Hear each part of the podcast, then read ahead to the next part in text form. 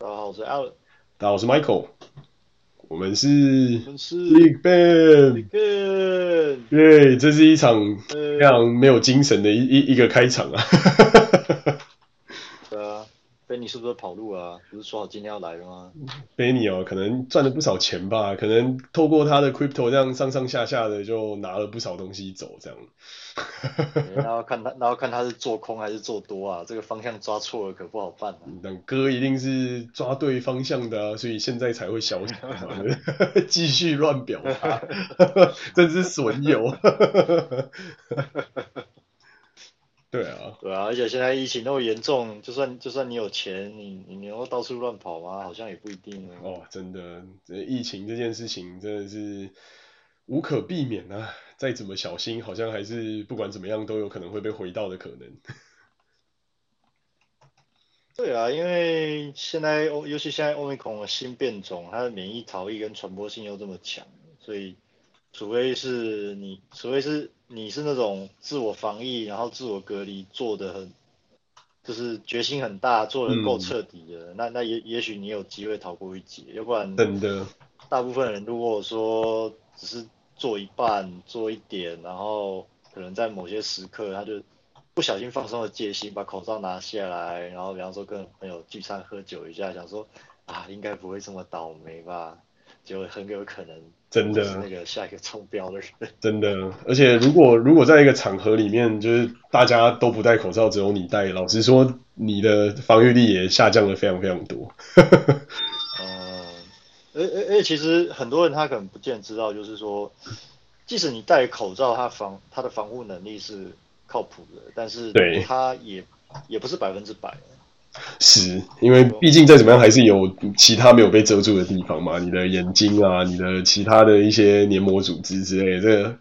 说实话真的是防不胜防啊。对，因为口罩口罩它的孔隙其实其实基本上还是大于病毒的大小的，但是它可以把病毒防住的的主要的原因是因为它有那个。我记得是它口罩只要还在有效期以内，它是有一定的静电吸附能力。是，就是对。那当然就是说，呃，如果是但病毒的病毒传染到人，它的状况有很多种啊。那比较常见的两种就是病毒它自己直接飘散在空气中，那这种情况之下，你要靠口罩就只能靠静电吸附。那另外一种就是病毒它附在一些。呃，围层或颗粒上，我比方说飞飞沫的颗粒啊之类的，但只要这个颗粒的大小是比口罩的孔径还要大的，那这种情况下也挡不住。对啊，确实是。对它，但是它总归有个几率的问题啊，就是说它它也许有办法挡住，比方说我随便举例啊，比方说 N 九五它可能有办法在绝大多数的情况，如果你有戴好，绝大多数的情况下，也许它有办法帮你挡下九十八%的病毒。对，但是如果说那两 per 那，但是如果说那两 percent 进来，然后它它进来的量超过你免疫系统可以就是在第一时间干掉的那个的那个程度的话，那那那你还是有可能会中标。对啊，确实是这个，大概是这个逻辑，就是你还是要尽可能的曝减少曝晒在这些外界的污染的可能性的情况之下，但说实话，这个难度真的是非常非常高啊，因为你要怎么知道说就是。你自己能够完完全全的隔离在这个环境内，甚至连就是可能去买个东西，或者是可能去就是超市消费 grocery 一下，哇，就也也中奖。这有时候真的说实话是一个非常非常难以撇开的一种一种一种恐怖吗？是呃是这样讲，是这样讲没有错啦。但是我我依照我自己对这个病毒的研究是这样，就是说。它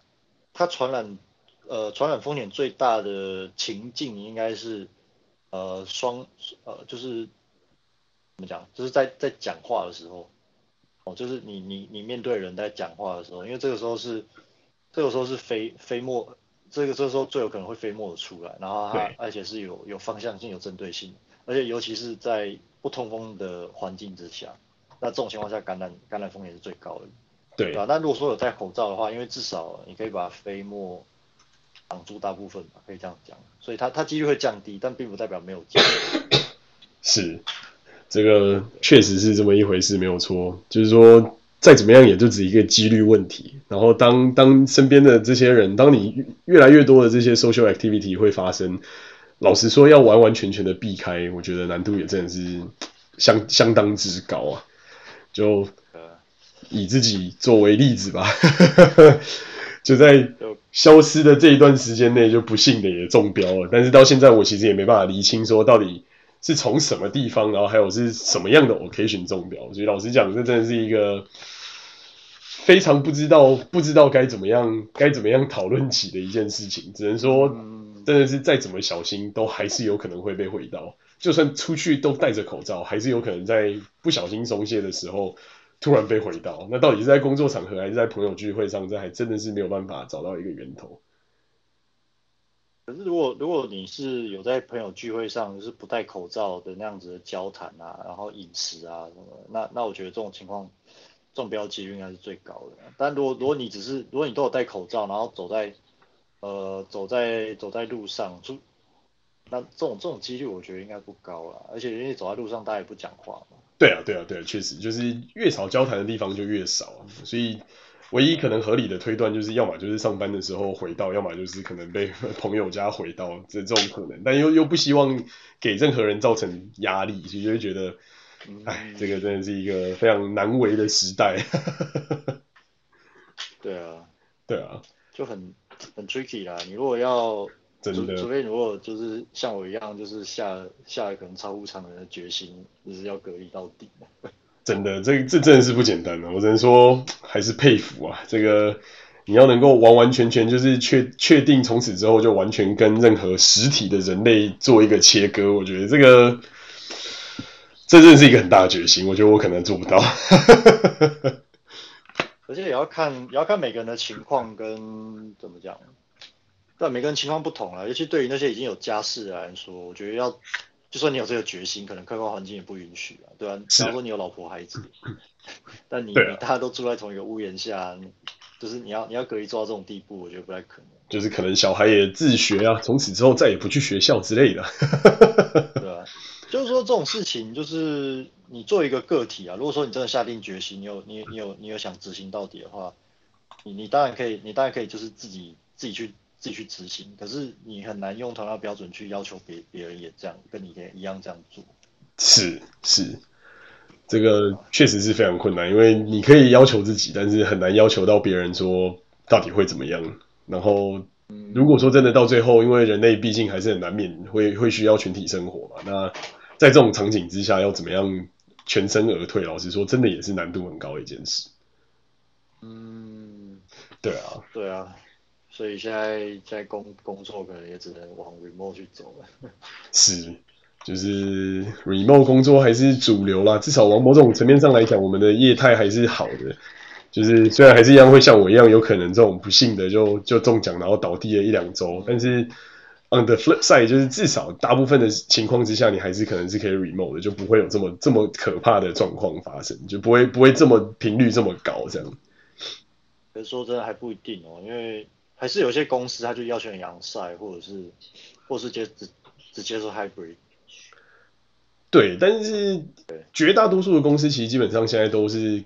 可以几乎算是永久 remote 了。就是我很我还是很少看到说会一定要求你一定得要进办公室，因为老实说，有没有办公室这件事情，其实之前讨论过嘛，就是对于员工的生产力而言，其实是没有什么太大的差别。就是以以我们这种。业态别啦，就是说哦，产品的 PM 啊，或者是产品的 engineering 之类的，这个其实老实说，你只要有电脑、有网络，在哪里上班，根本对你来说这不是什么太大的问题。可是这个这个其实会就跟，其实你讲这个是在我看来是认知的，我跟跟认跟文化认知有关啦。因为有一些公司，你你讲的这个情况是适用于，然后这间公司本来就是所谓采成果主义的这样子的文化。对。就是就是你的你的 performance 完全就是根据你你到底做做做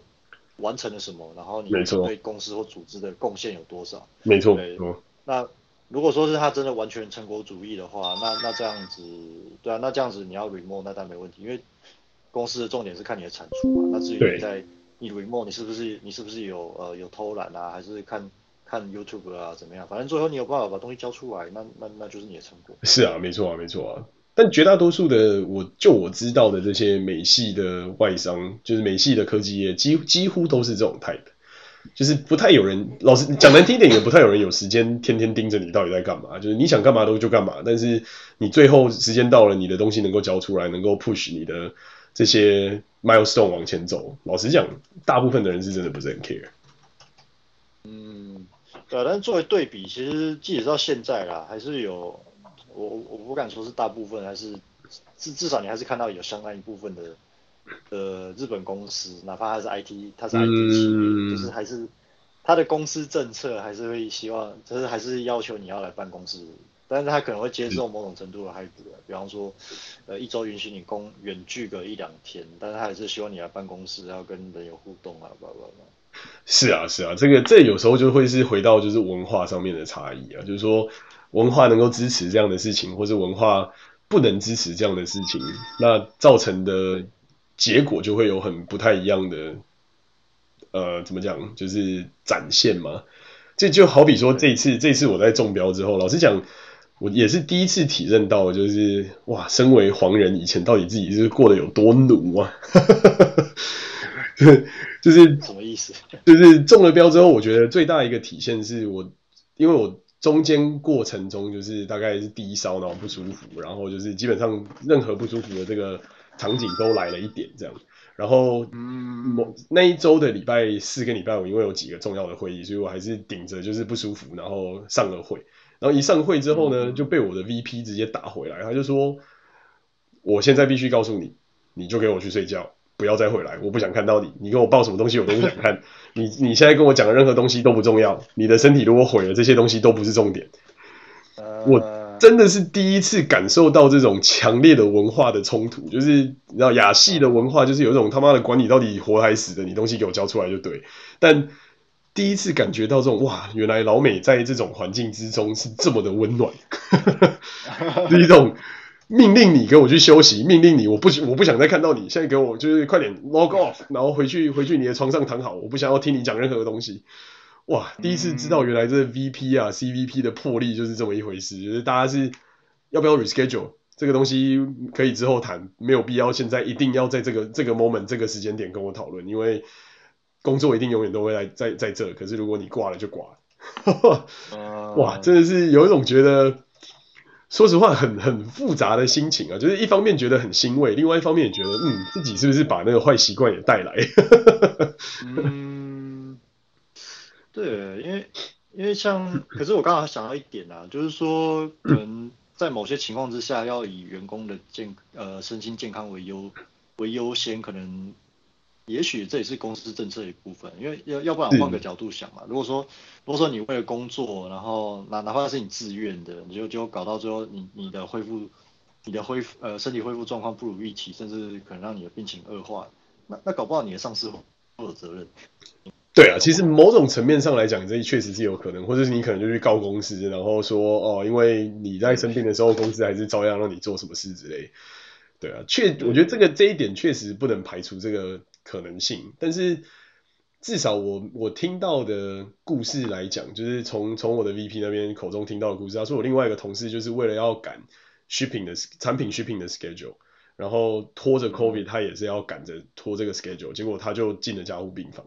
然后我靠，大家就觉得就是哇，就是真的没有必要这样，就是真的不要为了一个产品，然后把自己完全完完全全的搞烂。那我觉得，某种层面上就是能够有这种 mindset 的老板在，我也觉得就是心情舒坦很多。就是有一种觉得，哇，原来大家还是很在乎你作为一个人的动态，不要不要坏掉，就是不不会是那种说，就是哦，完完全全你就给我去上班啊，管你死来活的。那当然也是有听过某另某某些朋友在某另外的一个微笑 A 家，就是香蕉厂里面遇到的故事，又又是完全对香蕉厂完全就是另外一个故事，就是哦，管你死还活，你他妈的东西给我交出来就对。所以有时候只能说，就是觉得，嗯，这真的还是这真的还是看公司的文化，然后还有看领导人跟组织的概念吧。但至少我自己感受到的这一切是觉得非常的 grateful 啊，我觉得非常非常的感谢，然后也很感恩，就是。老板是这样子的态度对待我，然后愿意让我有时间可以就是休息 recover，哇，真的是几乎快要说是睡了一个礼拜又多一点吧，真的是那种感觉是一种冲突的感觉，就是有一种这样做真的好吗？但是当所有的老板说我身边的同事全部都叫你赶快滚回去休息的时候，你就会觉得好像还是蛮温暖的。嗯、呃，对，是啦，对啊，所以能够至少至少你能够待在一个这样子的公司和环境，那我觉得是还不错啊，至少在这个大环、啊、大时代之下，嗯，是。是，就是在这样子大时代之下，在这样子的这种环境之下，然后我们却又有办法说，在这种特殊场景中对人有一些关怀跟照顾。老实讲，我是真的是觉得非常非常的感激。就是这种感觉，反而某种层面上是一种隐性的公司留住我在这里继续愿意为公司奋斗的这种感觉吧。就会觉得说，哇，这人是对的，环境是对的，公司的 policy 也是对的。然后我也在我需要的时候受到了公司的关注关，然后公司也有给我给我不错的关照，这样我就会觉得，嗯，这真的是一个文化冲突吧。嗯，对，就即便是同一个公司在在亚洲跟在美国的这种感觉，虽然说亚洲我觉得尽量大家也是希望你可以多尽可能去休息，但就不像美国这么的这么的霸气，这样这种感觉就真的是觉得，嗯，真的是蛮屌的。对。可能跟你在总部有关吧？对啊，或许是，也也或许是可能这边的文化也比较是倾向是这样子的 style 吧。嗯，对啊。但必须说，我觉得这真的很可怕，因为真的是一个一个转眼之间，几乎所有就是跟我们有接触过的人，几乎全部都全部都中标。那到不知道到底是我们传的，还是到底是别人传传出来？所以老实说，这真的是非常的可怕，就是非常非常的快速，然后非常非常的。短的时间内，这些事情就全部都爆开来。那大家其实症状也真的是都不一样，也让我觉得很难以想象，就是哇，怎么怎么会这个东西传染力这么强，然后症状又都不同。像我跟我老婆的症状就完全不一样，她一直干咳，然后我是一直湿咳，然后我们两个的症状就是真的是几乎完全不一样。哇，对，而且而且你还要担心的就是你中标之后，可能还会有 long COVID 的问题。对啊，就是后续的一些什么 potential 的后遗症啊，或者是什么各式各样的东西，就是对，因为我看我看研究是，我看很多研究是说 long COVID 这个东西是因人而异啊，嗯、但大部分人，但是看起来有有一定比例的人，我我好像看到那个比例好像还不低哦，至少六成还是七成，对，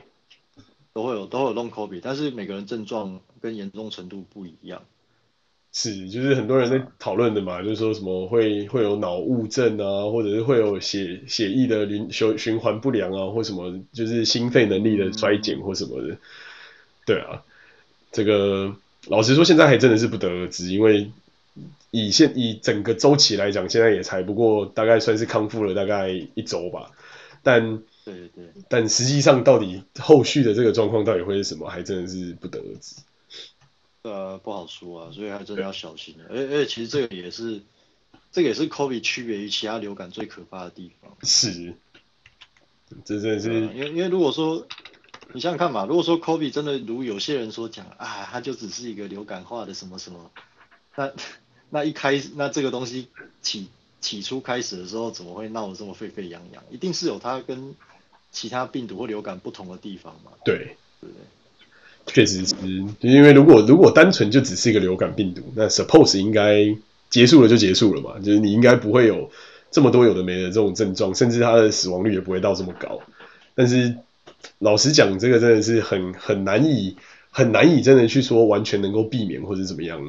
因为实在是太多人中。那尤其我觉得在美国已经算还好，美国已经算是一个。很很，大家住的很散，然后也不太会有什么太多机会，就是你会聚在一起或怎样。但是连这样的情况下，这边的中奖率都已经到六七成，那亚洲就更不用讲了，真的是一个爆一个，一个爆一个。那个那种那种接那种人口密度的环境之下，要能够摆脱被病毒感染的状况，我觉得真的是难度非常之高。对，可是我觉得欧美它会传的这么厉害，主要是跟他们的社交文化比较有关，我认为。对，因为他们、嗯、他们的他们很注重社交生活，而且是一般来说，他们他们在打，尤其是跟比较熟的亲朋好友，他们的那个他们的物理距离通常都是比较近的，而且可能会抱一抱啊，或是亲一下你的脸颊，然后就很热情的说 “Hey, how are you” 之类之类的那样。对啊，那在这种近距离的亲密接触，嗯、那如果有一个有 Kobe，那大家全部中奖啊，就是就是。是啊，是啊。然后再加上老美又这么不爱戴口罩，这这也是一个对蛮容易会产生各种问题的状况。就这个确实是，对啊，只能说就是。但但但如果说，但如果说，如果说有人生活的形态是像我一样，就比方说尽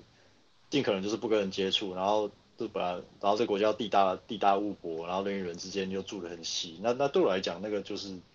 应该不会有什么问题吧？因为对，反正我出去也没什么人，我又不跟人接触，对不对？对啊，对啊。但是如果说你有我，但是如果说自己在这样的情况下，我有社交生活，那那那可能还是会中。是啊，没错啊，就是正正打算说，我们就是几乎已经是这个状态，但是有一些些社交生活，甚至一些工作上的社交，老实讲，真的是避不掉。那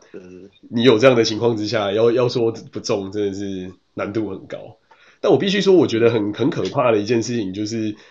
它的传播率之快，然后到它的影响之大，真的也是蛮惊人的。因为我们几个中标的，就是我们，然后还有另外一群朋友，基本上都是同样的感觉，就是哇，体力真的是会瞬间下降。你会发现这个病也是某种程度的富贵病，就你只要开始一些干一些劳力活，你两两没两下，你就会觉得真的很累，然后需要休息，然后就可以去睡觉。哦，所以所以你你现在也会也是这样状态吗？还是？我现在已经算是从这个状态里面 recover 至少大概我觉得七八成有，但是上周当当在那个疫情的当当下，你是真的是一个很可怕，就是喘就算了，你真的是体力下降的速度快到你会觉得哇，这个 drain 的速度真的是太太惊人。听起来蛮可怕的，这真的是蛮可怕的，而且而且我们已经都是打完所有的疫苗之后，还是一样的这样的状况，就是我们或是我们的朋友，基基本上都是疫苗两三针都已经都已经结束，不管是莫德纳或是或是那个 Pfizer 的疫苗，那还是一样是这样子的状况，然后他们也是有那种还是有发烧的什么等等等之类，所以就会觉得。这种这种东西真的是很可怕，就是他的他真的是找到一个破口之后的攻击力之强，让人难以想象。嗯，对啊，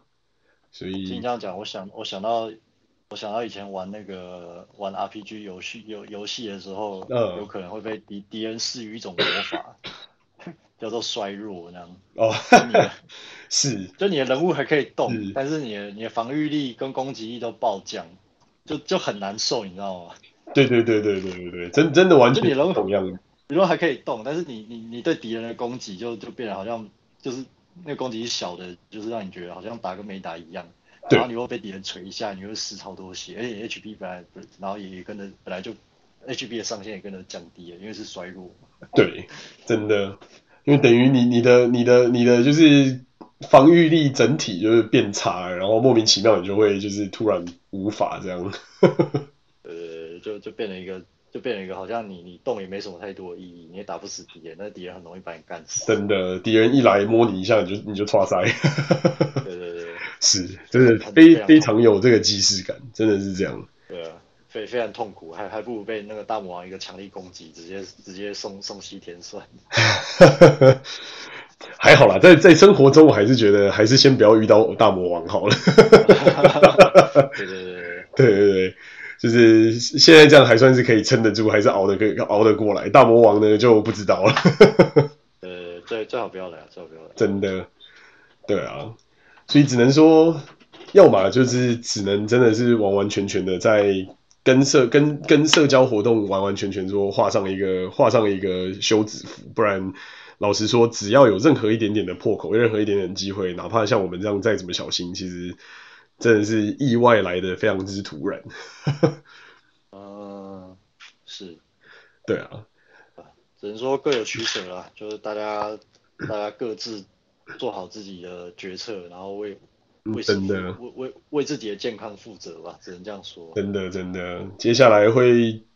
再怎么样？往下发展呢，我还是觉得很难很难预测啊。就从现在的这个角度来看，变种速度这么迅速之下，可能很快的第三波、第四波、第五波，各种波的新的变种，各式各样的新的传染，我觉得会变成某种程度上的常态。那就是要怎么样能够让自己更小心，或是让自己更免免于这些。病毒的肆虐，就真的是只能各自各自保重。嗯，真的真的是这样。对啊，在这边只是期许大家不要遇到这些，不 应该说不要不要把这些就是病毒的事情看得太轻，然后同时也尽量就是希希冀大家不要碰到这些就是强力带原者或是这些奇怪的 event，然后你就啊莫名其妙就中了，这个真的是能避就避啊。对啊。像像我还想到，然后两个礼拜前吧，我们公司我们公司就是有有办一个部门的 party，呃，有点类似 party 吧，嗯，就等于是说他他就是你可以自由参加啦，嗯、那你想你想去就去，然后现场就是有那种 free buffet 跟饮料之类的，对对对，只是给部门部门同事之间彼此认多认识多多多多 casual 交流的这样一个场合，对啊，但、嗯、但因后但我是不会但。基本上我不会去啊，因为那种那种，尤其是在那种室内的密闭场合的这种这种活动，尤其是那么多人，对吧、啊？然后，然后后来我就看到看，后来过了，呃，那个 party 过了几天之后，我就看到一个一则。一则 Teams Teams Message 的讯息，就是说那个那天 party 有人中标了，如果有人觉得不舒服 如果有人觉得不舒服，就是要注意自己的健康状。对，就是一个全境扩散的概念，就是大家都大家都倒了这样。这真这真的很可怕，我不知道该说什么。这真的非常可怕。我们这边也是啊，之前另外一个另外一个团队他们。办了一个就是跟你们类似这种，就是类似那种团康活动，就是大家到某个地方吃吃喝喝聊聊天玩一玩干嘛的，哇，一一一去没去的人都都没事，去的人通通每个都中标，真的是哦这么惨，对啊，真的是大家自己自创的那种就是超级传染者 event 啊，老实讲，唉，真的是蛮可怕的。对啊，所以尤其是现在。现在那个疫情已经烧了烧了两年多，到现在，或是快快快三年了，我觉得。差不多，我觉得快三年了吧，就是真的是越来越越来越普遍，然后大家可能戒心也放得越来越松嘛，就想说啊，打完疫苗就无敌了，然后打了三剂、四剂、五剂这样，然后每个人都无敌。结果实际上疫苗能够保护的只是让你不会重症，实际上会传染到的还是会传染到。疫疫苗本来就不防传染啊。是，那个是两个概念。没错，我觉得这种一开始可能为了，一开始可能为了推广，然后是政府刻意说谎，还是有些有些媒体他他不明所以的就把它扭曲，好像变成是疫苗就是万灵丹，但其实现实不是这样。我觉得这个真的是大家没有没有了解这些疫苗的本质到底用来做什么，就是实际上并不会因为你打了疫苗你就不会中奖，实际上疫苗只是不让你住到加护病房。但是其他你可能会中的，其他你可能会有的症状，基本上都还是会有的。是啊，是啊，是啊。对啊，所以，唉，大家大家自己自己珍珍重保重啊。真的，而且接下来随着各地的国境慢慢开启，日本也开放了团客嘛，就是接下来可能就是 single visitor，可能预计不是八九月可能也会开放，我觉得。届时到时候到处跑的人一定会越来越多，那真的是，该注意还是真的得注意啊，并不要因为就是好像疫苗已经没有这么被提起就不重视它，它还是一个呃疫情没有被提起就不重视它，疫情这件事情还是存在的，就是它还没有到瞬间就消失的这个状况，还是要提醒一下大家。我觉得现在，我觉得现在各国的方各国现在的边境方向应该会应该会往完全开放。这个方向去去是啊，但只是说，就是一就比方说，比方说英国，英国他现在他率先放开了政策，就是说他他什么都不管了，他他也不要你提供什么证明，你也不需要提供什么疫苗证明，随便反正就就跟以前一样，你要来就来，要走就走。对，对啊，因为因为其实到最后，到最后我觉得都是。都是每个人要自负起你自己的责任啊。那那你说政府做什么边境管制或者检疫什么的，这个其实你呃不能说没有用，但是说它它不可能是百分之百。可是它它这个病毒最吊诡就是，如果你不是百分之百的话，那那它它终究还是会传开啊。对啊。所以我觉得最终这个防疫的责任还是要落落回到每个人的每个人自己身上，就是你你自己要负起为你自己负起责任的。没错。确实是这样，因为不会有任何一个政府或是一个机构或是一个组织能够为你自己的健康负责。这件事情说到底还是自己的责任嘛。所以，对啊，那那其实从政府的角度来说，呃，他放开放开早晚要放开的啦，要不然要不然他经济经济活动怎么样运行？对啊，没错啊，这个再怎么样经济活动的运行还是不能 slow down 嘛，不然。基本上经济活动如果垮了，那这个世界会面临更大的、更大的灾难了。在这个情况，在这个场景之下，对啊，所以我注意到最近开始有有越来越多国家有开始往英国这种完全放开的政策去走，但可能不见得像英国一样那么这么的潇洒，就啊一下就全部放开，我不管，对啊，很多都是一步一步来的。没错，没错，没错。像像前几天前几天我看到我我比较关心我最近比较关心澳洲澳洲相澳澳大利亚相关的新闻，然后前几天我就看到呃澳洲这澳大利亚它的它的边境管制政策已经把疫苗的那个这种要求全部拿掉了，就是他他也不看你疫苗了。对，就基本上大家都已经觉得就是放开了，就是有种基本上你要发生什么事情你就自己处理吧，那那大家基本上也没有什么其他的 额外的什么好说的。呃，自己自己负责喽。真的，真的就是一个自己的事情，还是得自己处理好，自己负责好啊。那至于要不要去 take 一些 chance，就是自己的选择嘛。对啊，我我自己是比较，我自己是比较偏好这种，呃，这个方向啊。因为、嗯、因为其实就现实来讲，你政府再怎么努力，你也不可能百分之百挡住啊。是啊？那与其这样，与其这样，你干脆不要，你干脆什么都不要管。那如果有人要进出边境什么的，你就照。你就照常规去办理，这样这样就好了，就不用不用去加一些有的没的限制。那那至于至于会不会染疫什么的，那就是每个人负起你自己的责任。是，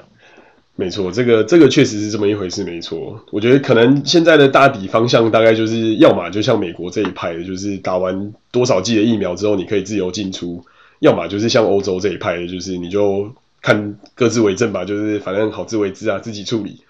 我觉得大概基本上看到的。世界上的局面大概就会是这个，朝这个方向前进。其实这跟几年前的美国的入境政策其实就已经看得出这个端倪，就包含以前要来这边念书，或是刚要来这边工作，或是要移民之类，基本上美国政府都会要求你，你一定要打多少剂疫苗啊，然后要有多少个就是认可。但是相对的，比方说像欧洲国家，他们就不是很 care，就是啊 whatever 啊，你基本上无所谓，就是。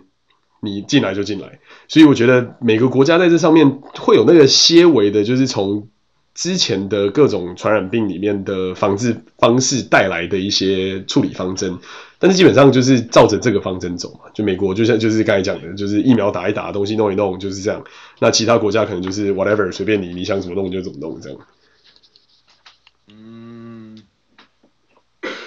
对啊，所以我觉得未来往这方向也是好事啦。这样至少我们要去日本玩，或是要回台湾玩，就不会那么麻烦了嘛。嗯，对啊，你说你你就是自己要承担跨国移动难易的风险。没错啊，没错啊。那这个东西本来就是各自自己承担的嘛。就是说，你去为了某些特定的理由，去让某些厂商可以去做这些所谓防疫旅馆，这说实话是一个没有什么太大意义的政策，因为。你自己国家里面都已经炸成这副德性了，然后再来用这个政策去绑住绑住大家，让大家非得要进入这个地方隔离，你说真有用吗？老实讲，嗯，没有没有什么太大作用。哇，那那如果是这样的话，未来如果有朋友跑来日本。跑来日本玩，然后想说顺便顺便找我聚一下什么的，那这个这个这个要拒绝，我就觉得好像很不近人情，你知道吗？是，这个可能就是我们如果真的有幸到了日本去玩，可能就是会第一批被 Alan 拒绝的，拒绝往来户。就是我们就约在一个网咖，然后就是就是那个 face to face 视讯这样。那这样有什么意义？还不如直接开视讯就好。哎、欸、，physical 你在那边，那感觉不太一样。还是还是我就是还是我可能要在就是买买买一小片山林，然后在里面建一个禅室。我就我就借拖拖拖拖借口说我闭关出家了那个。平生暂不见人哦，那也嗯，maybe 也是一个可行的方法。那你也不用那么麻烦，你就是去找一个你想要去的寺嘛，奈良啊，或者是京都啊，找一间寺就投拜投拜投拜一下，基本上也是可以。呃，不行啊！可是那个寺庙必须要只有最好只有我一个人啊，这样我才这样我才可以好好防疫。哦，嗯，是啦，但但以这个样子的做法来讲，好吧，这只能说尊重喽。只能说必须要在在你遇到任何可怕的状况之前，还有办法就是活下这一波。嗯，那 OK。希希望希望不要希望不要等我等我真的熬熬过。熬过就是所有传染那个什么病毒啊，一些有的没的什么传染病之后出来才发现，哎，怎么世界末日？嗯，对，就跟那个什么科洛弗档案一样，在你的地窖里面活了一年之后，发现地地地表上的生物已经完全灭绝。我想说，哎，看这到底发生到底到底发生什么事情？莫名其妙的成为这个世界上最后的人类，这样。应该应该不至于啊，但是我比较害怕的是，我比较担心的是，如果这一天真的到来，那剩下的人类会怎么样？就剩下人人类在那个时候会会是怎么样的状态？我觉得这个这个还是比较可怕。对啊，这个或许就像是之前你在讨论的那个那个活活尸，The Walking Dead，对 Walking Dead 的这种角色的这种概念吧，那就是。开始各种人性的阴暗面、自私面，潘朵拉盒子里面藏的各种颜色，就会从这个时候慢慢偷偷的从各个角度跑出来、渗透出来之类。对，因为在在一个相对无秩序的环境之下，其实人人怎么讲，人性是不可直视的。对，是啊，我我现在现在现在我们习以为常的所谓文明生活，它其实是背后是有很多。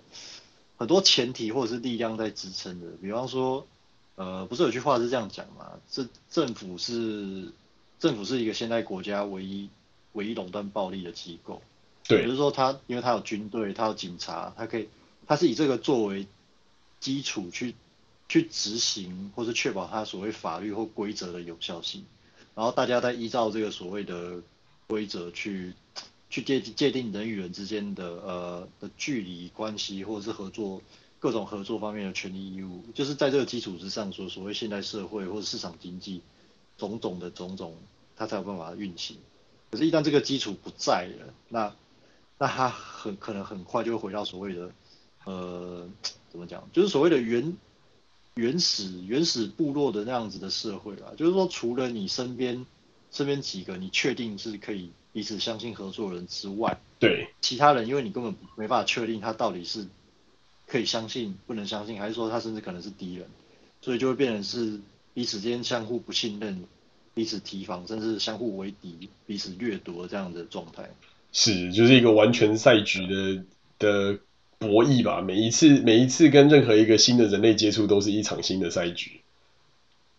对啊，对啊，对啊，对啊。所以，所以其实这样的话，就会变成是。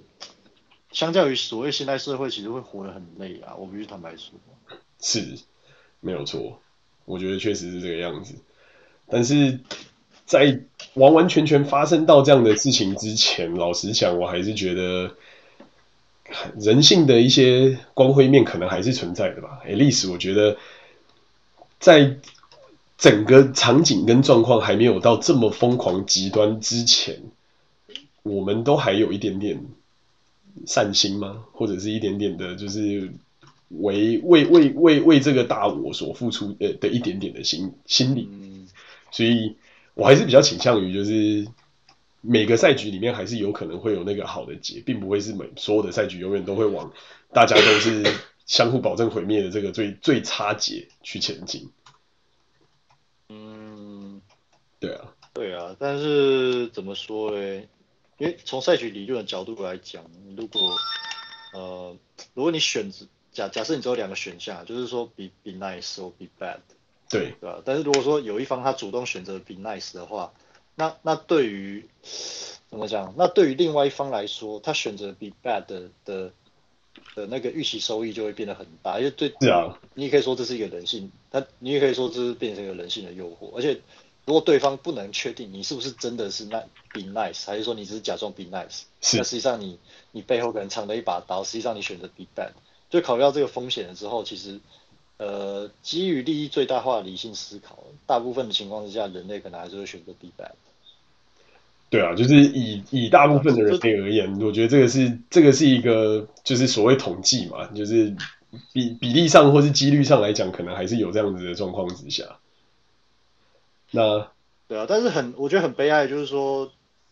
对啊，在这样子的赛局思考下，其实大部分的情况之下，绝大多数人都不会选择 be nice。但但其实其实真正真正最大的保障，反而是双方都选择 be nice，就是这样子的话，双方可以得到的的 return 其实才是真的最大的。可是这个又是这个又是最难达成的。是啊，这也是所有的这些，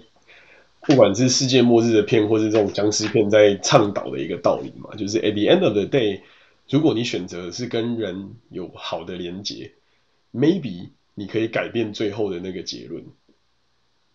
这个有的时候也是一个很很 tricky 的一个概念，这有点像前一阵子很夯的一个游戏，小岛秀夫做的游戏叫《死亡搁浅》。它的核心理念就是他他的这里面中间的这个女主角基本上扮演的一个角色，就是她是她是因她是能够在阴阳两界穿梭，然后能够改变，就是人类的最后那一次冲击的一个关键角色。那它中间其实，它中间其实倡导的故事就是说，就是当然除了前面什么送快递啊、干嘛有的没的东西之外，它其实倡导的一个核心的概念就是说，他一方面希望看到世界毁灭，因为他认为就是人性跟一些人人的。恶性在这个世界上可能其实是比较值得被毁灭，但是另外一方面，他又同时不希望人类被毁灭，因为还是看得到一些善良的人，或者是一些就是人性的光辉面，所以他就在这个过程之中，一边选择着要去处理掉这个世界上所有的人类，另外一方面，同时在连接所有的人类，看看有什么方法可以去改变这一切。那这个游戏到最后的结论其实也蛮特别，就是。你最后选择，如果开枪打他，他就是嗯秒掉所有的这个世界上的人类，因为他已经在这个 tipping point，他基本上他可以选择，就是我就让这个世界毁灭吧。但是如果你最后的选择是不对他开枪，而过去给他一个拥抱，那这一个拥抱就改变了所有后面人类的命运，让所有的人类可以再次回到在这个恐怖的濒临下一次冲击的来临之前的一个交界点。嗯，所以我觉得某种程度上，我很欣赏这些日本人的的 producer，或者是这些日本人的这些 director，他们在不管是游戏啊，或者像之前讨论到一些动画啊等等里面的这个这个这个投入点，就我相信某种层面上，他们还是相信人的人人生的最底层其实还是有善念的存在。那你能不能激起再怎么坏的人的心里面的那个善念，就还是有可能有。扭转这一切的局势的可能。嗯，所以你刚刚讲到一个很关键的点，就是在于你到底有没有能力去执行这件事情。是啊，是啊。但其其实这个是很难的，你知道吗？就是呃，比方说之前我们我们有聊到一些关于，比方说乐色人之类的这种话。对。对啊。其实我我自己曾经想过，就是说，呃，就是像像你刚刚讲那样，是不是有可能去，比方说干。该说是感化他们吗？还是说改变他们吗？嗯，对啊。但是但是其实很很遗憾的就是说，可能我智慧有限嘛。但是以我有限的智慧，我去观察，还有去分析这些人。但是我其实很很遗憾的是，我得出的结论是，大部分大部分这样子的人，其实不太可能被改变，至少在他有限的人生之中。但是我不能否认，就是说，也许有一些，比方说，呃，也许是。也许真的有一些你说高僧大德嘛，还是说或是佛祖或耶耶稣下凡，也也许对于某一些特特别厉害的人或是圣人啊，他们也许真的有办法去感化或是改改变这样子，这样子在我们凡夫俗子眼中看起来十恶不赦之徒，对吧？像像我像我记得我记得好像圣经里面是有个故事，就是其中。其中有一个使呃，耶稣他不是他不是有很多知名的使徒吗？其中有一个好，我记印象中好像是叫保罗的样子。嗯哼，对。然后这个这个使徒他本来是呃，但但我可能讲错，但是我只是讲个大概，就是我记得圣经是有这样的故事，嗯、就是就其中他有呃，耶稣他有有一位使有一位使徒，他好像本来是他本来是一个迫害基督徒的人。嗯。然后他也是罗，他好像是罗马的。不知道是官员还是还是士兵什么的，嗯哼，对，他本来是他本来就是迫害很多基督徒，然后直到有一天，就是比比方说天上闪下圣光，然后那个圣圣光后面还有声音，就是说保罗保罗，为什么你要迫害我的门徒什么？嗯哼，就他那个圣光一照之后，他他就被感化了，然后从此成为最虔诚的信徒之一，就是说还帮助、嗯、还帮助基督教就是在在欧洲广传那样子。对，对啊，但但我觉得这个是耶稣做得到啊，但是我们凡夫俗子，如果遇到遇上了真的很，就是我们眼中的乐色人或是十恶不赦之人，诶、欸，我我觉得啊，就是作为凡夫，就是凡夫俗子如如我，我也只能用凡夫俗子的手段去去对付他们或者保护我自己啊，对吧？听起来有点，听起来有点遗憾，但是但是我这也是我有限的智慧能够得出的结论。对啊，这个这种有时候也是蛮 tricky 的，就是说到底到底什么样的，到底什么样的付出或者什么样的态度，对于别人能够改变别人对于这些事情的想法，这就就有点像是在说的那些影剧作品里面，绝大多数都是可能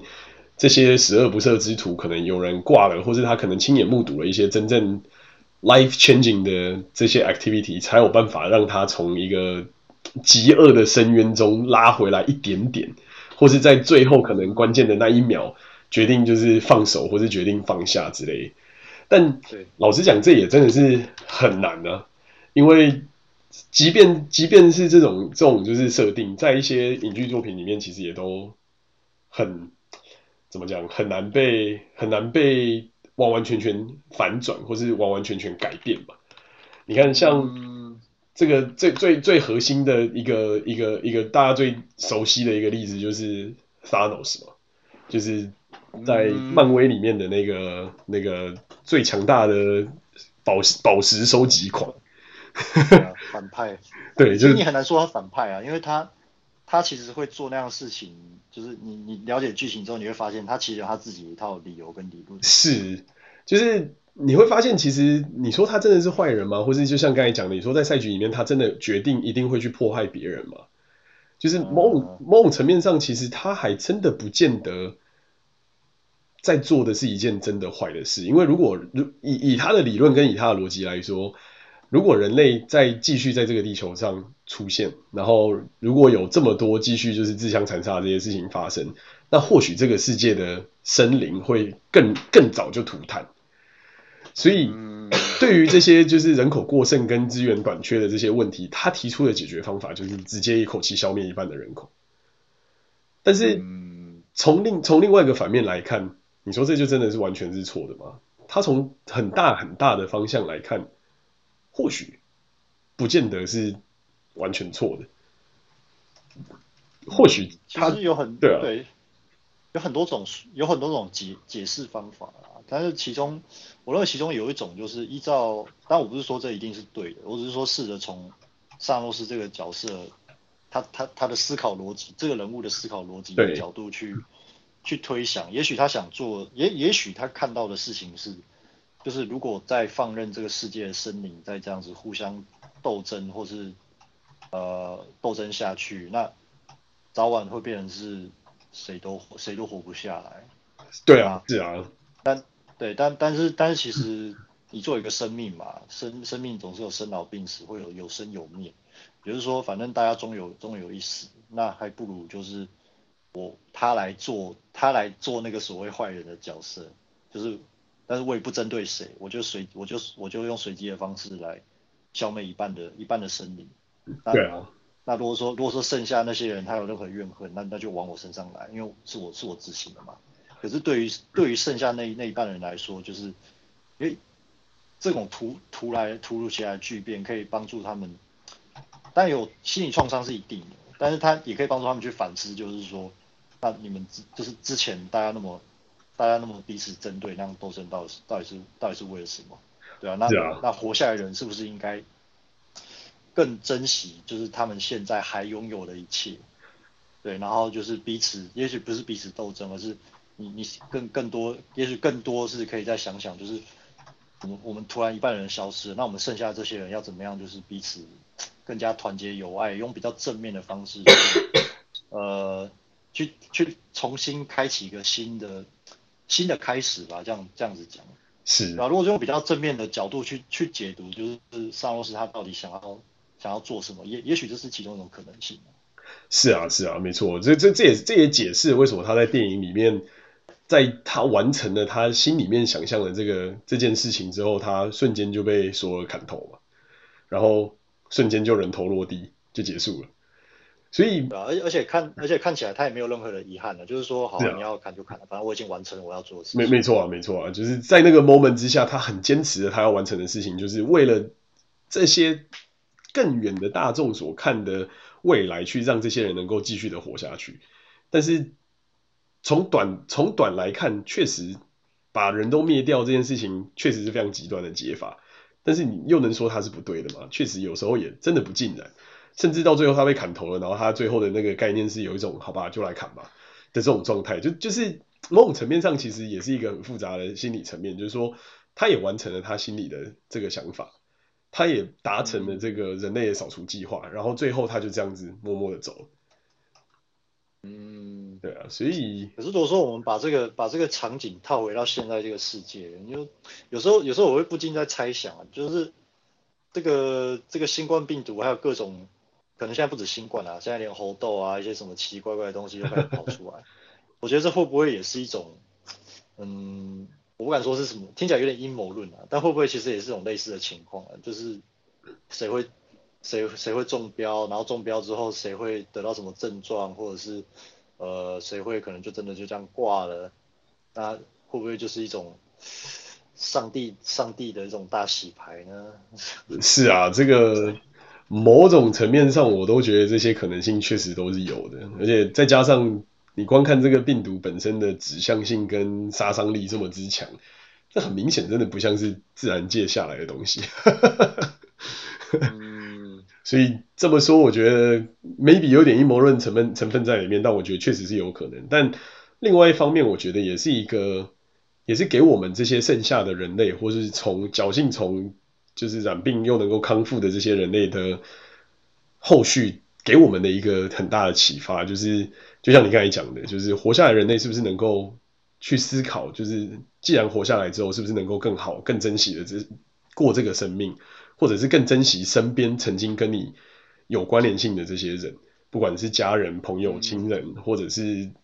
大人、小孩，或者是各式各样的人也好，就是是不是我们能够用一个更好的态度，或是更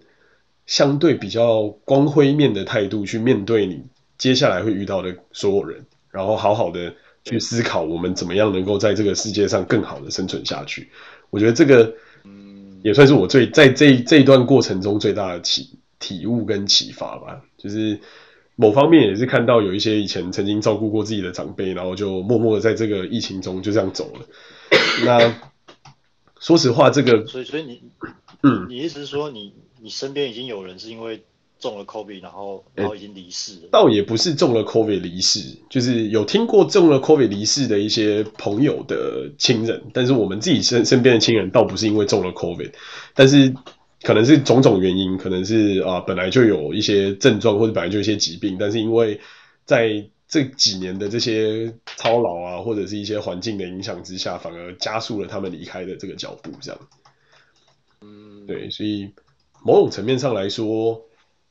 ，maybe 不是 COVID 直接造成的这个东西，但是另外一方面来看，我反而觉得更珍惜能够跟这些人在一起相处的这些时间点，因为你不知道，你永远不知道这些老人、这些年轻人或是身边的朋友们会不会在下一秒钟就再也不在这个世界上，所以某种层面上就是对于这些自己想要珍惜的人，就会想要再花更多的力气，想要再花更多的。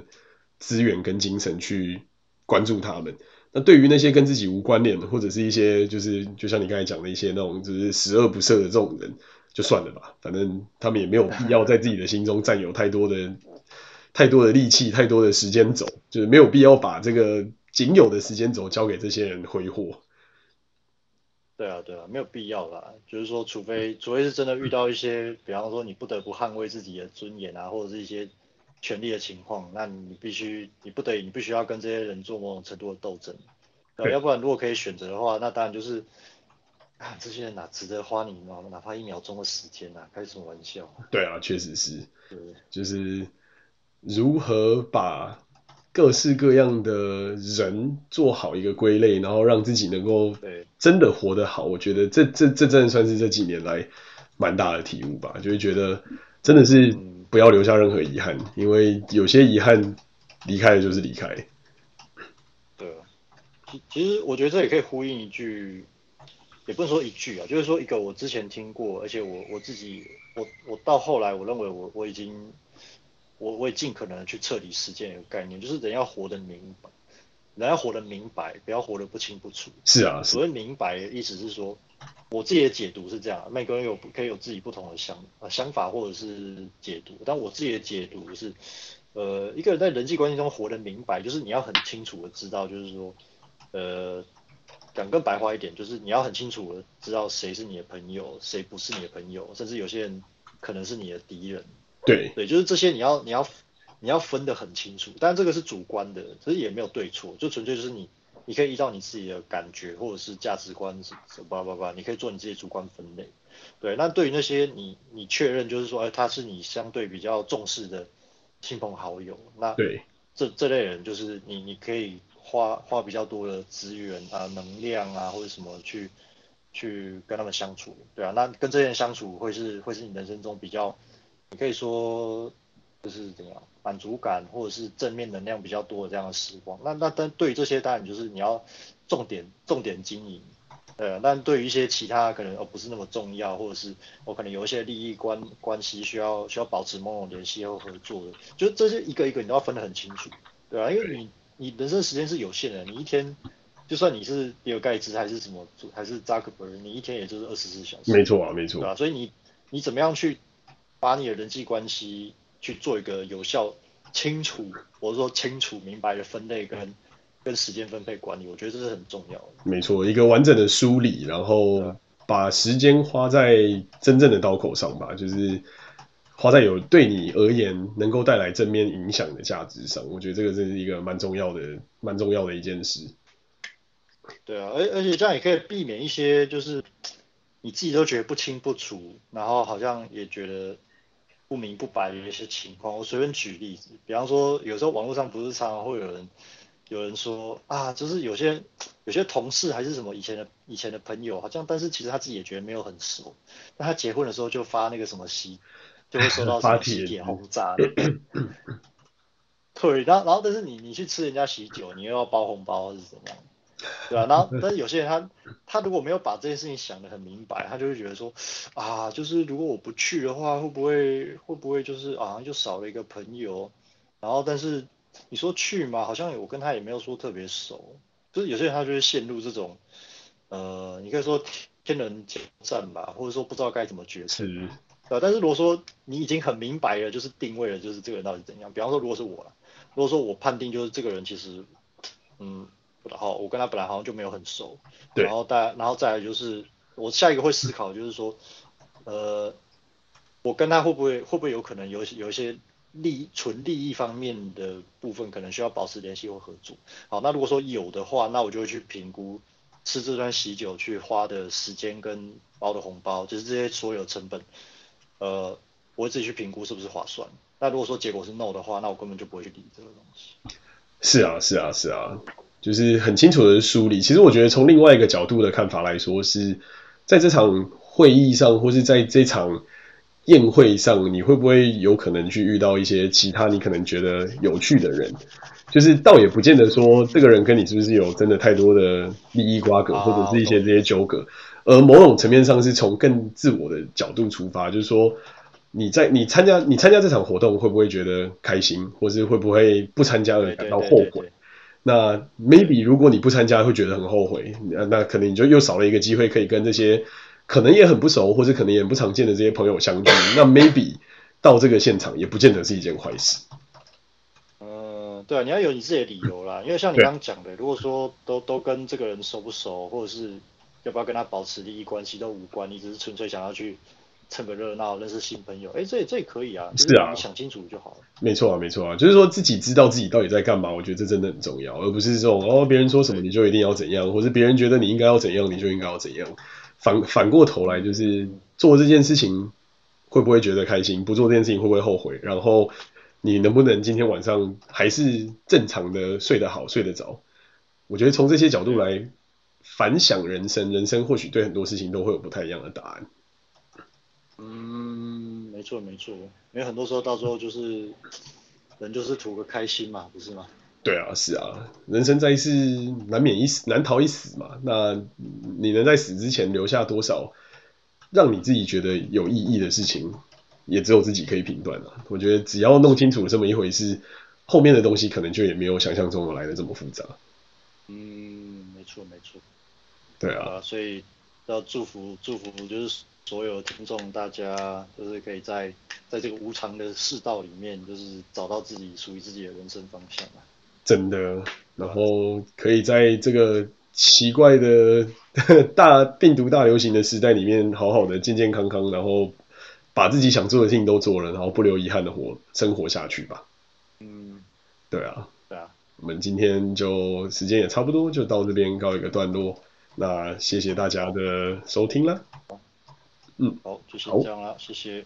拜拜。